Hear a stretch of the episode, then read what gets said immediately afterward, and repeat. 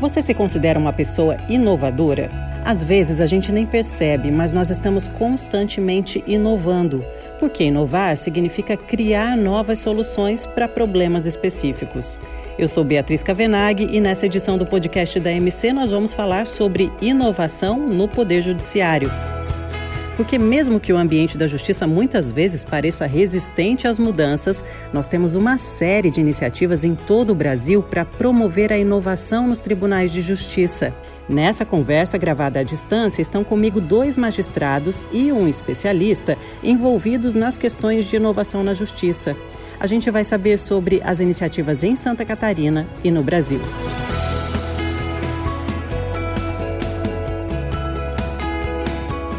Então estão aqui com a gente nessa conversa de hoje o juiz auxiliar da primeira vice-presidência do Tribunal de Justiça de Santa Catarina, Dr. Bruno Sales. Tudo bem, Dr. Bruno? Obrigada pela presença aqui no podcast da MC. Tudo bem, muito obrigado, é uma satisfação. Está aqui com a gente também o Dr. Ângelo Bianco, que é juiz no Ceará, e ele também é vice-diretor da Escola Nacional da Magistratura e atualmente diretor do Laboratório de Inovação e Inteligência da AMB, Associação dos Magistrados Brasileiros. Tudo bom, doutor Ângelo, como vai? Tudo bem, agradeço o convite, um prazer estar com vocês. E está com a gente também Ademir Piccoli, que é conhecido por ser ativista em inovação. Ele é autor do livro Judiciário Exponencial, muito conhecido entre os magistrados de Santa Catarina. Inclusive esteve, é, foi palestrante na, no Congresso Estadual de Magistrados de Santa Catarina no ano passado. Doutor Piccoli, também obrigada pela sua presença, é um prazer tê-lo aqui com a gente. Muito obrigado, é um prazer para mim estar contribuindo, estar participando dessa atividade. Então a gente está aqui para conversar hoje sobre inovação, né? E quando a gente fala sobre inovação, geralmente a gente pensa em tecnologia, em grandes máquinas, em robôs, né? Mas o fato é que inovação não é só isso. Ou pelo menos inovação pode ser mais do que isso, tá certo, Dr. Piccoli? Pode começar explicando para a gente o que, que é inovar, o que é uma pessoa inovadora? Então, uh, inovar tem a ver com a geração de ideias, tem a ver com resolução de problemas de forma criativa. As pessoas realmente eh, confundem inovação com tecnologia.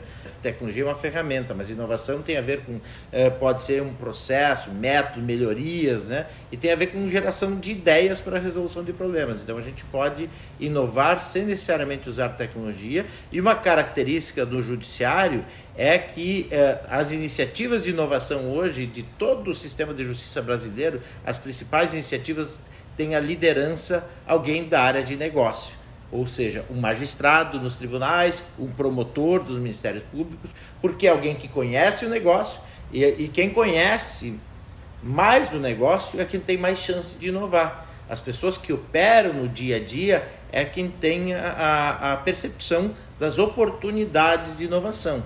Para que ela possa dar essas sugestões, é preciso criar o um ambiente para isso. Então, inovação não tem a ver com tecnologia, mas tem a ver com melhorias tem a ver com novas ideias, tem a ver com criar soluções diferentes. Quer dizer que um magistrado que, por exemplo, encontra uma solução, uma alternativa ou resolve um problema de gestão de uma maneira diferente do que geralmente se faz, ele pode ser considerado um inovador. Exato, não só magistrado, na verdade, servidores, é, todo o pessoal que, que, que de alguma forma está resolvendo problemas de forma diferente, usando metodologias ou não, mas é, diferente de criatividade, um bom processo de inovação ele precisa ter método. A gente tem vários métodos hoje que estão disponíveis. Aí tem design thinking, design sprint, canvas, métodos ágeis, storytelling, são vários métodos que são utilizados para um processo de inovação.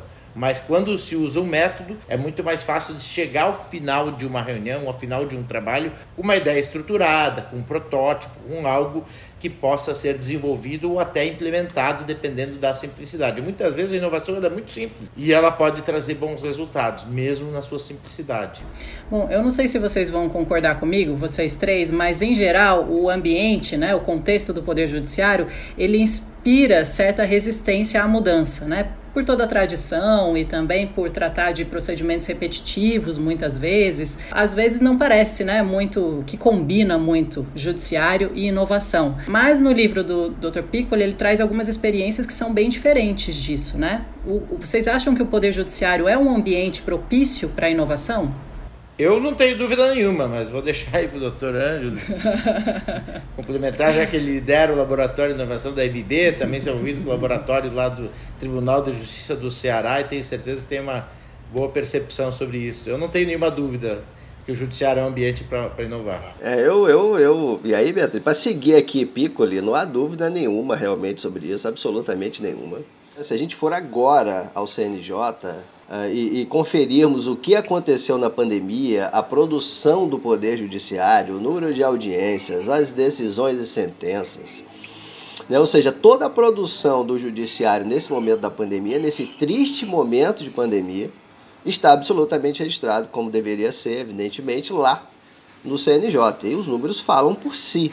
Ou a gente inovava, ou o Poder Judiciário inovava e fez isso muito rápido para realmente superar esse grande desafio e teve adotou uma, adotou uma série de providências que fez com que hoje nós pudéssemos nos orgulhar, e aí eu falo especificamente do trabalho do Poder Judiciário, uh, de, de, uma grande atuação nesse momento tão difícil para toda a humanidade. Então não há dúvida sobre isso. E, e pegando um pouquinho do que falou Piccoli logo no começo, eu queria, eu queria trabalhar a ideia da inovação, meu caro Piccoli e Bruno, para dizer que, que inovação, falar de inovação é falar sobre pessoas. Sempre sobre pessoas. Né? Das pessoas que inovam, e inovar realmente é também tecnologia, como muito bem destacou a Beatriz logo de início, é também tecnologia, mas é uma série de possibilidades não é no nosso ambiente de trabalho, das mais fáceis às mais complicadas quando envolve tecnologia, não é? Então que haja sempre um, um foco muito claro que todo o processo de inovação tem a ver com pessoas, pessoas que produzem a inovação e para as quais ela é dedicada. Portanto, não há nenhum, nenhum, nenhuma dúvida, como bem disse Piccoli, de que o Poder Judiciário inovou e vem inovando muito. Portanto, não há dúvida nenhuma do poder do, do Poder Judiciário em termos de inovação. Não é isso, meu caro Bruno? Com certeza, com certeza. Eu acompanho as manifestações do doutor Ademir Pico, doutor Ângelo Vettorazzi também, quanto a crescente, o crescente papel da inovação no âmbito do Poder Judiciário, que foi justamente exponenciado, como bem destacado, no contexto da pandemia. Então, não só em termos de inovações tecnológicas, mas aqueles problemas cotidianos que surgem e que vão sendo superados com muita criatividade de toda a rede dos colaboradores, de maneira que o Poder Judiciário se mostra, sim, um campo fértil para a inovação. O doutor Ângelo falou sobre pessoas, né? Algumas pessoas são naturalmente mais inovadoras do que outras, né? A gente conhece aquelas pessoas que estão ao tempo inteiro buscando uma solução diferente, estão correndo atrás de, de coisas diferentes. Mas existe como a gente fomentar isso num ambiente de trabalho, com uma equipe de trabalho, ou especificamente no ambiente do Poder Judiciário? Como a gente fomenta para que as pessoas percebam que elas podem inovar também? Olha, eu, eu para falar de pessoas, eu queria logo nominar duas pessoas aí de, de Santa Catarina, que é a nossa presidente Jussara e o nosso colega Alexandre Moraes da Rosa, né? Jussara pelo trabalho fantástico que vem fazendo na frente da associação. E Alexandre Moraes da Rosa é nosso companheiro lá no Laboratório de Inovação da MB. Portanto, nominá-los de logo. E dizer que sim, na verdade, o, o que nós precisamos fazer em termos de inovação, as instituições precisam ter um, um, uma ambiência, precisam proporcionar uma ambiência para que as pessoas realmente possam dele participar, participar desse processo. O nosso poder judiciário e as instituições de uma forma geral ainda têm uma ideia verticalizada, com concentração de poder. Há, na maioria das vezes, uma decisão entre primeiro grau e segundo grau, há uma divisão não rara também entre magistrados e servidores mas nós precisamos proporcionar um ambiente onde os cargos importem menos do que as ideias. Não importa de onde venham as ideias, elas podem ser de servidores, magistrados, primeiro segundo grau, do interior da capital. Nós queremos saber das ideias, dessa, dessa multiplicidade de pessoas e a inovação precisa ser aberta. Você precisa ter um ambiente onde as pessoas sejam incentivadas a realmente todos os dias a querer algo diferente e mais do que isso poder participar. No nosso ambiente de trabalho, muitas vezes, as pessoas não têm uma, uma possibilidade de participação. Elas não são ouvidas, elas não recebem sequer um feedback do trabalho que desenvolvem. Portanto, se a gente continuar nessa ideia de hierarquização, concentração de poder e pouca participação, nunca será um ambiente propício para a inovação. Então, se você me pergunta qual é o ambiente da inovação, cabe às instituições proporcionar essa ambiência para que nós nos sintamos todos à vontade de dar uma ideia e não fiquemos ali acossados né, por algo que não seja conveniente. Olha, não vou falar na frente dessa pessoa, da frente daquela outra. Pelo contrário, todos nós temos boas ideias todos os dias e precisamos levá-la do pessoal para o institucional. Né? Uma ideia de gestão de poder que sai ali do campo pessoal para, na verdade, ser apropriada pela instituição. Daí porque a participação é absolutamente importante, um ambiente horizontal onde as ideias prevaleçam mais do que a origem é, sem dúvida nenhuma, um grande passo para esse processo de inovação se instalar nas nossas instituições. Doutor Bruno, me parece que isso é o que o Tribunal de Justiça de Santa Catarina está tentando fazer com o Judilab, né? O senhor podia contar para a gente um pouquinho sobre essa experiência? Sim, o Judilab ele, é, ele entra justamente dentro dessa ideia de que a inovação deve ocorrer no dia a dia, pode ocorrer no dia a dia. E todo colaborador é um, é um é potencial agente dessa inovação. Então, por isso, o Judilab conta com a participação de quem vivencia, de quem experimenta e de quem resolve esses problemas. Ele consiste numa iniciativa então que se volta para incentivar a sugestão e a participação por parte dos juízes, dos servidores em geral, em ideias que venham de alguma maneira a, a, inovar as atividades do Poder Judiciário, isso tanto nos segmentos de, segmentos de tecnologia, mas também na gestão de pessoas, rotinas de trabalho, orçamento, engenharia e por aí vai. É um ambiente de, de participação, de criatividade e de proposição. É, dentro do Judilab, qualquer colaborador pode apresentar uma proposta, desde que ela conte com alguma estrutura, com alguns elementos mínimos que deem corpo. E o papel do Judilab, que é formado por uma equipe, é justamente o de avaliar a viabilidade, a pertinência dessas propostas. Caso esse juízo seja positivo quanto à viabilidade e à pertinência, é, o laboratório então auxilia os proponentes a transformarem essa proposta num projeto, dando suporte à coordenação, ao planejamento e à execução. Uhum. O laboratório da AMB também é uma iniciativa que começou esse ano, né, doutor Ângelo? É, na verdade, o Laboratório de Inovação Vou voltar ao ano passado, porque na verdade foram instituídos no ano passado, setembro do ano passado, ah, dois órgãos importantes: o Laboratório de Inovação e Inteligência da MB, mas também o Centro de Pesquisas Judiciais. Pois bem, no ano passado não foi possível desenvolver alguns trabalhos e começamos então esse ano a desenvolver alguns temas. A ideia do laboratório lá, e é importante falar um pouquinho da estrutura dele antes dos seus propósitos, que ele é formado da seguinte maneira. Nós temos o Conselho de Inovação, que há representantes de todas as regiões do país, juízes que representam todas as regiões do país e também de todos os segmentos do Poder Judiciário. Portanto, nós temos 10 colegas, homens e mulheres, que representam as regiões do país e os segmentos do Poder Judiciário. Lá que se resolve o planejamento, a execução, a avaliação dos, das proposições no Conselho de Inovação. Mas há também o Conselho Consultivo, onde nós agrupamos, para além de magistrados, a iniciativa privada, nós temos representantes de órgãos públicos e também de academia, portanto, uma grande, um grande pool de pessoas que estão no laboratório numa ideia muito clara de inovação aberta. Então, o laboratório da MB se constitui dessa forma. Criamos então uma comunidade de inovação para magistrados, há 80 magistrados aproximadamente lá, e é um grande momento da gente debater ideias, é, disseminar o conhecimento e, na verdade, buscar outras outras propostas espalhadas pelo Brasil e fora, e, uh, Brasil afora e começar a melhorar a nossa simetria de informações daquilo que acontece no Poder Judiciário de todo o país. Fizemos agora recentemente, de 4 a 6 de novembro, o primeiro Fórum Nacional de Inovação, Tecnologia e Inteligência Artificial da MB. E lançamos agora, no último dia do fórum, nós lançamos o Ideaton, que é um desafio de ideias para que a magistratura apresente soluções tecnológicas que auxiliem no combate à violência doméstica contra a mulher. Para além disso, nós estamos preparando três projetos. E só para terminar, Beatriz, estamos preparando três projetos lá. Um relacionado à LGPD, que envolve o Tribunal de Justiça de Santa Catarina, na pessoa da nossa amiga Denise Frankoski. Estamos falando sobre o tema e nos reunimos para tratar desse assunto, mas também o ITS, Instituto de Tecnologia e Sociedade do Rio de Janeiro. algo relacionado à seara penal e também um painel de inovação que a gente está começando a moldar lá dentro de uma estrutura com outros colegas de outros tribunais também.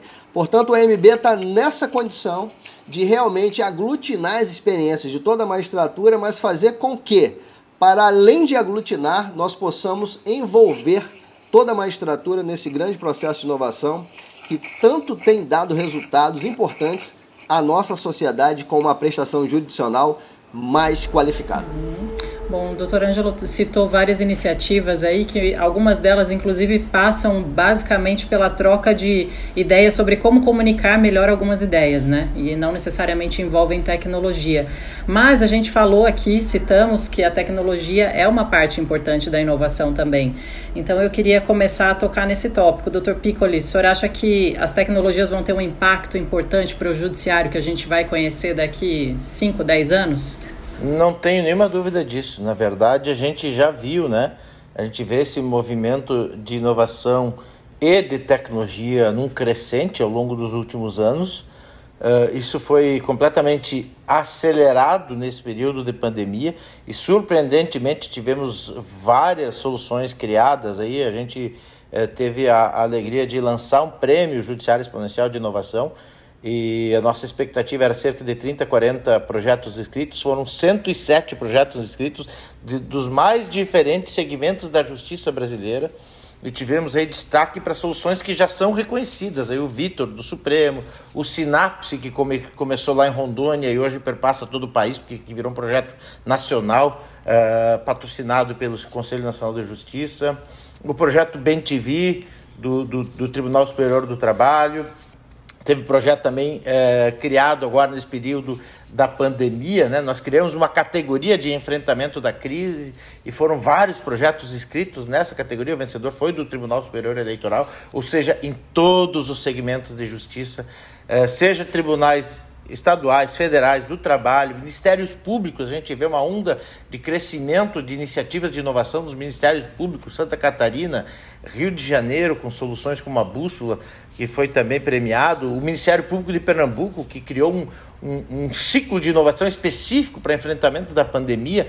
Então, a, a, na verdade, quando a gente fala em tecnologia, a tecnologia é uma incrível ferramenta a gente vê aí, através dessas ferramentas que foram criadas é, em todo o país, um movimento também, é, que, como o Ângelo comentou, né, de inteligência artificial, é, é, incrível, a gente já tem mais de uma dezena de robôs sendo criados pelos tribunais não só pelas áreas de tecnologia, mas robôs sendo criados por magistrados que conhecem o negócio, conhecem o problema e se dedicam, como é o caso lá do Rafael Leite, que desenvolveu lá no Amazonas, em Manaus, e depois aquela solução dele também foi levada ao CNJ e já está com parceria com o Rio Grande do Norte.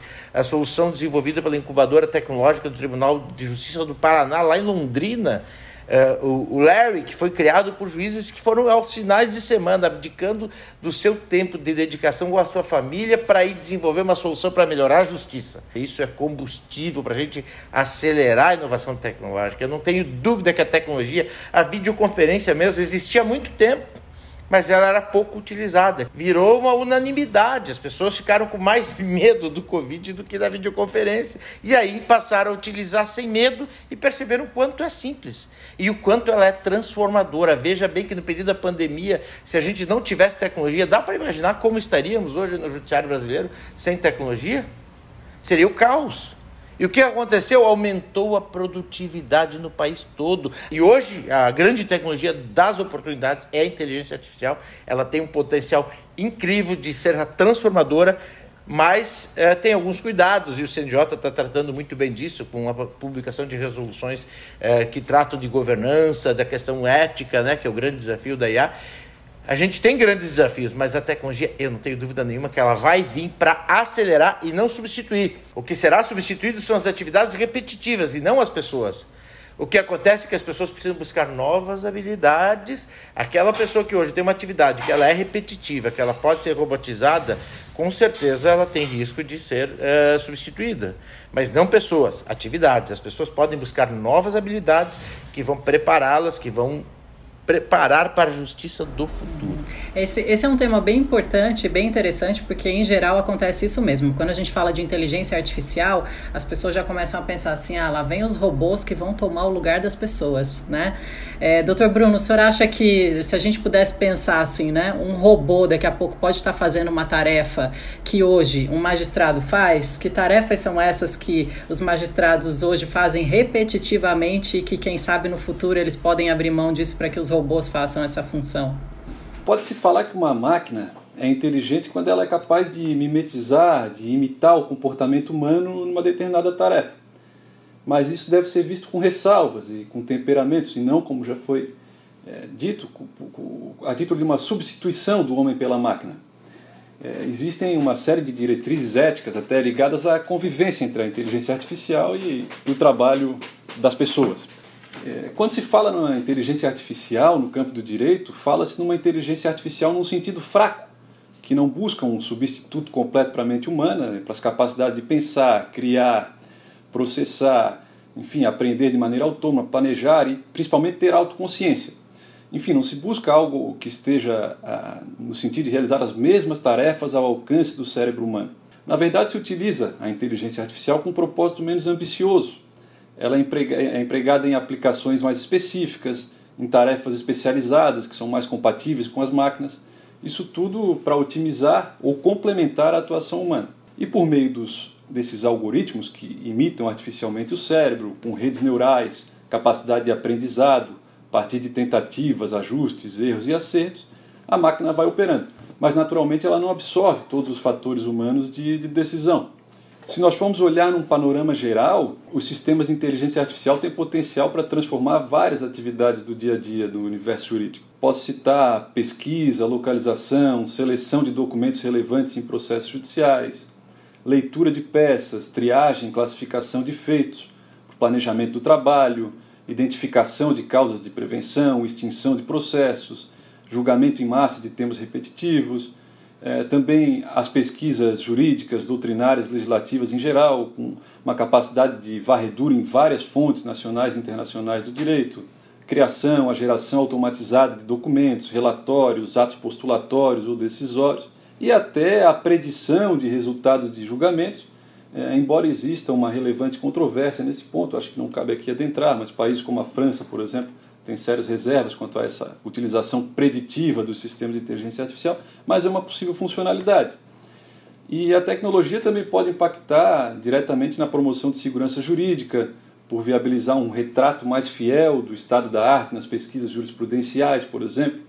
Também pode impactar na, na, na efetividade de atividades executórias, e aqui é um campo bastante promissor, com a robotização dessa busca de ativos, por exemplo, de bens para penhora, e até de endereços em processos judiciais. E também na gestão e no andamento otimizado dos processos, automatizando vários atos em determinadas fases processuais. Então, em resumo, essas utilizações podem ir desde tarefas de rotina, que podem ser automatizadas, até pesquisas de material de apoio para tomada de decisões. Enfim, e nisso se passa por atividades as mais variadas. A tecnologia e os sistemas de, de inteligência artificial podem contribuir, sem dúvida alguma, para um salto bastante grande na eficiência da atividade judiciária. Se forem bem empregados, esses recursos tecnológicos tendem a reduzir em muito tempo o custo do processo e também aumentar a eficiência e a segurança jurídica. Muito bem. Bom, para a gente ir encaminhando para o final aqui, é, eu queria pedir para cada um de vocês falar como vocês acham que isso pode ser ainda mais potencializado no Poder Judiciário. A gente tem essa às vezes um pouco de receio às mudanças, né? E a palavra inovação ela já traz esse impacto assim. Parece que vão transformar o meu modo de trabalho e nem sempre a gente quer transformar o modo de trabalho porque a gente gosta do jeitinho que a gente sempre fez, né? Mais fácil. O que, que a gente poderia fazer para fomentar essa cultura da inovação? Não apenas no poder judiciário, mas em qual, qualquer pessoa que esteja nos ouvindo aqui que tenha uma equipe de trabalho ou que quer resolver algum problema na sua no seu contexto ali. Como a gente faz isso? Começo daqui então. Me, me permitam aqui, meu caro Piccolo meu caro Bruno. Bruno, excelente as, sua, as suas colocações, porque afinal de contas deixa, deixa muito bem claro quais são as possibilidades né, de auxílio da inteligência artificial, a gestão e a prestação judicional. Eu lembro que logo no começo nós falamos aqui, você fez uma pergunta, Beatriz, dizendo, olha, o, se há uma possibilidade de inovação no, no setor público, né, e se, como é que é isso, né? Para o servidor e como é que a gente movimenta então? Como é que a gente traz essa cultura para dentro do Poder Judiciário? Bom, quando a gente prima por passar em um concurso público, não é? Parece que o que a gente está buscando é uma estabilidade. Não é? Então a gente prima por uma estabilidade e ali a estabilidade te diz algo sobre uma aversão a riscos. Você não quer correr tanto risco, razão pela qual você vai para o concurso público. Isso, as coisas estão mais ou menos é, interligadas.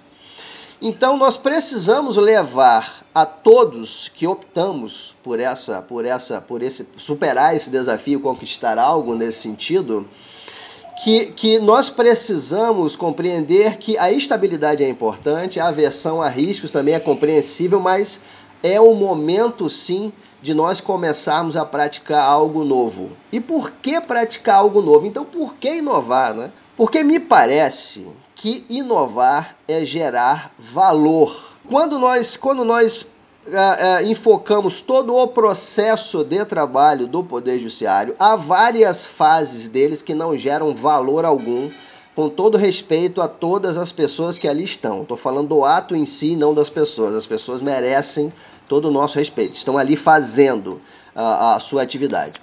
Mas não gera exatamente valor para as partes do processo alguns atos.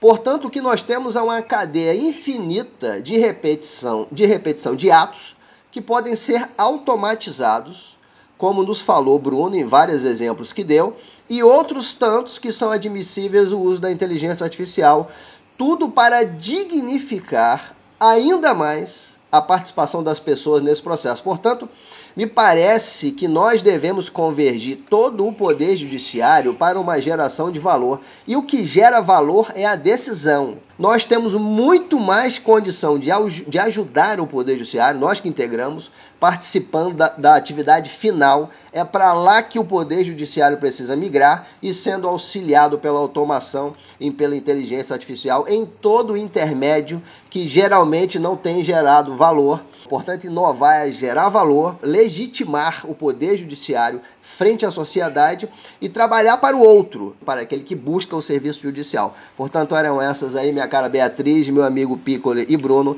essas as ideias que eu traria para finalizar minha participação. Posso seguir daqui. Beatriz, a gente convive há muito muitos anos com um volume imenso de processos judiciais. A gente tem um estoque de cerca de 80 milhões, está reduzindo um pouco, mas é humanamente impossível julgar isso de forma artesanal. e, a, e a entrada continua sendo com escala industrial. Então, o que fazer? Usar tecnologia para julgar esses processos que são repetitivos e possibilitar ao magistrado dedicar mais tempo àquilo que realmente importa, aqueles processos que realmente ele precisa eh, se dedicar mais. Então, a gente precisa incentivar a criação, estimular ainda mais os tribunais e as instituições como um todo do sistema de justiça a criar esses ambientes de inovação. A gente vê cada vez mais líderes dentro do sistema de justiça, líderes empreendedores que tomam decisões, que assumem risco e que estão inovando. Vamos estimular a criação ainda mais de laboratórios de inovação, de ambientes propícios para experimentação, para é, co-criar, colaborar e transformar a justiça brasileira. Eu sou um otimista e eu acho que isso é que vai transformar, isso que vai energizar, isso que vai dar, empoderar as pessoas que querem fazer a diferença. A gente vê muitas pessoas que hoje estão preocupadas com propósito. Qual é o propósito da instituição? Eu vou ter ambiente é, propício para inovar, eu vou ser ouvido, eu vou poder contribuir e isso está surgindo, esse movimento em que as pessoas estão cada vez mais querendo melhorar a justiça e o nosso país. Por isso que eu sou otimista, fico feliz em participar de iniciativas como essa, que está trazendo ideias para o centro, que está falando de inovação e que está gerando aí mais movimento em torno do tema de inovação tecnológica na justiça brasileira. Bom, para finalizar também a minha participação, gostaria de pegar carona nas falas do Ângelo e do Ademir para destacar o papel fundamental da inovação, não só em matéria de macro transformações ou de tecnologias avançadas, mas naqueles domínios, naquelas várias situações corriqueiras do dia a dia que podem ser resolvidas mediante visões inovadoras, propostas e o engajamento de todos os colaboradores. Isso tanto em matéria de gestão de pessoas, gestão de processos, rotinas e fluxogramas de trabalho e questões as mais variadas que vão aparecendo no dia a dia e até situações inusitadas em processo judicial, tudo que possa demandar criatividade e inovação no sentido de melhorar os serviços jurisdicionais. Por outro lado, acho também importante destacar que a inteligência artificial não deve ser vista como um, um rival ou, ou, algo que rivaliza com a capacidade de decisão dos juízes, no sentido de menosprezar o que é essas atividades de decisão. Muito pelo contrário, ela vem no sentido de permitir que os juízes despendam mais tempo e atenção naqueles processos que demandam eh, atividades intelectuais mais, mais aprofundadas, porque elas simplesmente é, se propendem, ao menos nesse, nesse primeiro momento, a exercer atividades rotinizadas, repetitivas, que podem mais facilmente ser exercidas por meio de máquinas. Então, acho que para finalizar, esses dois pontos são bastante interessantes de destacar. A gente não poderia estar finalizando 2020 com um assunto mais pertinente, né? Porque esse ano mostrou pra gente que a gente precisa de fato pensar em alternativas que às vezes a gente é pego de surpresa e acha que tudo que a gente faz a vida inteira funciona e de repente já não funciona mais. De repente o contexto muda e a gente é obrigado a mudar também, né?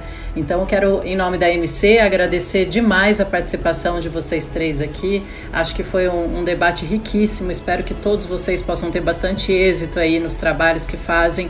Doutor Ângelo, como líder aí do diretor do Laboratório de Inovação e Inteligência da Associação dos Magistrados Brasileiros, fomentando essa ideia da inovação entre toda a magistratura do Brasil. Muito obrigada, doutor Ângelo, pela participação aqui no podcast. Eu que agradeço, eu que agradeço, é um prazer muito grande.